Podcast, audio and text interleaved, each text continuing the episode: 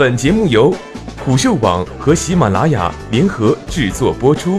虎嗅网：一个不善于嗅闻气味的商人不是一头好老虎。我是主播一木。五八同城早期投资人曾振宇自我剖析，他是怎么找到独角兽的？DCM 是一家专注早期投资的风投公司。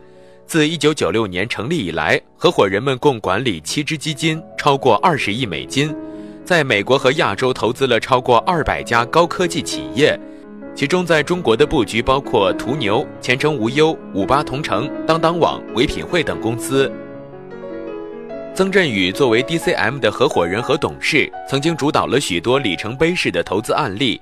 如五八同城、唯品会、上海绿心、卖包包、途牛旅游网和 Ucloud 等项目。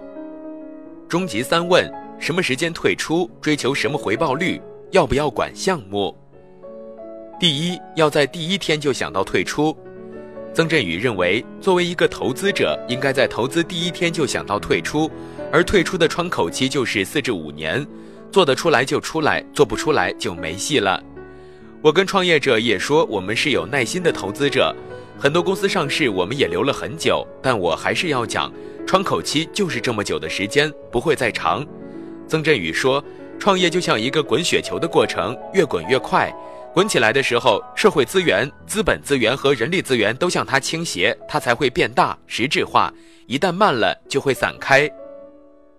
比如正被资本市场热捧的共享单车领域。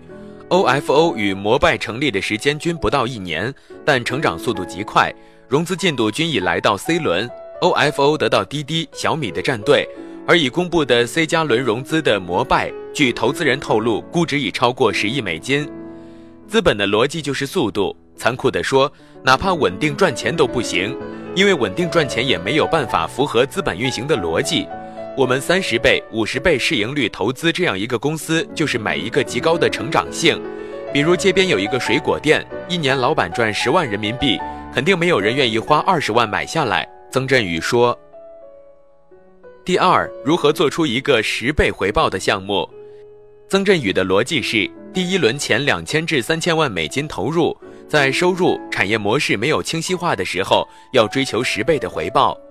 然而，具体的方法是通过市场占有率、盈利情况、同类公司的估值比较一下，三者取低是接近估值的，然后再对评估这个公司最低能不能达到四亿美金的规模。如果可以，这是很早期就可以看到十倍的机会，就是可以动手的案例。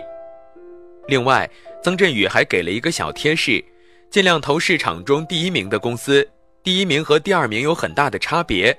对于第一名的企业，大家觉得它会有垄断的效应，所以给它一个很高的估值。第二名的业务是第一名的百分之八十，那它的估值也就是第一名的百分之四十至百分之五十，绝不会是百分之八十。在一个大众市场，最好的就一家公司，有意义的也就两三家。比如分众传媒，从飞机场、校园到电梯，做这个业务的公司很多，但是最终就一个半上市的。排名靠后的公司绝不是等比例享受估值，相反，其中的差额非常大，命运也截然不同。茨威格曾经在《伟大的悲剧》里写：“第一个到达者拥有一切，而第二名什么也不是。”下面来看看作为第二名的命运。美丽说最终被市场份额第一的蘑菇街收购，同时被大量裁员。快滴和 Uber 均被滴滴并购。据 Uber 司机透露。在目前的派车系统里，滴滴司机显然已经占据了制高点，高等级、高评分的乘客已经全部流向滴滴平台，而 Uber 只能运营一些信用等级和评价不好的乘客。第三，途牛做对了哪些事儿？对于项目该不该管这个问题，曾振宇说：“首先，没有人想管，最好投资完创始人就带着我成功，迎合 PR 的话，投资方就说我不添乱，你带我走就好。”但事实似乎并不是这样。曾振宇的观点很明确，就是投资方还是要多参与项目。第一，从经验上看，参与不一定有戏，不参与基本没戏。第二，创业者也是人，虽然在能力上和专业技能上可能很强，但是很多模棱两可的情况下，他是不清楚的。如果你在那个时间点对自己的判断有信心，就要坚持信心去说服他。曾振宇解释。